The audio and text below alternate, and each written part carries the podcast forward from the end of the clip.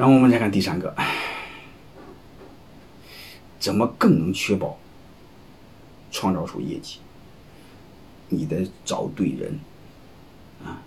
如果你找错了人，怎么忙活也不管用啊！所以刚开始我就提到，你得给谁有特定对象的人，就说白了，你的股份你想让他给你创造业绩，你得给能创造业绩的人啊！根据二八定律，谁创造业绩啊？所以你会发现，百分之二十的人能创造百分之八十的业绩。所以我们激励对象是那百分之二十不和二十的人和那百分之八十的人一毛钱关系没有。所以不能谁都给，只给最优秀的人。你说不优秀的人想要股份怎么办？很简单，让自己优秀，把自己变优秀，你不就有了吗？所以刚好树立一个标杆，树立了一个榜样。所以股权激励不是做好人。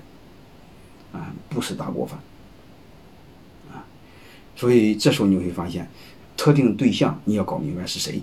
你比如可以做规定，公司中层以上干部，或者公司每年考核在九十分以上的呃员工，啊，都可以。甚至你再再加一个条件，入职三年五年都可以，好吧？这个你圈画圈你自己定，啊，给谁？这就是给多少，啊，给多少分股份给多少，啊，和刚才那个卖多少钱是相关的。啊，就是你大概卖多少钱呢？一般是卖十三十到十五个点，好吧？这个你你凭感觉来行。你其实如果你拿不准了，刚开始少卖点。你比如卖十五个点，你就感觉有点心里心里心里心里心里心里不踏实，你可以先卖十个点，第一把试试，好吧？这个随便卖也不会有大的风险。你比如你公司估值两千万，十个点不就五百万吗？嗯，估十个点不就两百万吗？两百万你打个八折，不就是呃不就一一百六十万吗？一百六十万你卖给十个人，一个人十六万吗？就简单，非常简单一个逻辑，对吧？你给给这十个人，一个人得十六，拿十六万。当然，你卖时候肯定不能平均，多少有点悬殊。这然后你让大家按这个量花钱嘛，是吧？所以这里边你看，关键的是就是给谁，嗯，给多少，大概要花多少钱。嗯，和第一个刚才我说的，既然买卖，嗯，也是一样，你大概卖多少，大概多少钱？嗯，你就大概卖十个点的股份，嗯。你估值两百万，要收是估值两百，估值两千万，十个点就两百万，你打个八折就一百六十万，嗯，所以就卖给一百六，但是卖给谁没说，这是卖给谁？是几个人？七个人、八个人，然后你把它分吧分吧，不就行了吗？那分吧分吧很简单，就是对公司重要的多分，不重要少分嘛。你找几个关键参照系数就行，和过去那个事业单位国有企业分房子是一样的。分房子是怎么分的？首先是工龄，再就是资基，嗯，还有什么支撑，是这回事吧？你找几个对你这个。对你公司创造绩效的关键要素，你比如我们去企业一般关键关键要素是工龄和资金，是吧？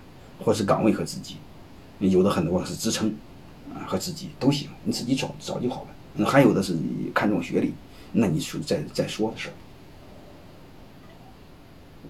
儿，你背后知道这个逻辑就行了。这是衡量绩效的系数，就衡量它重要程度的系数，好吧？然后我们再看另外一个。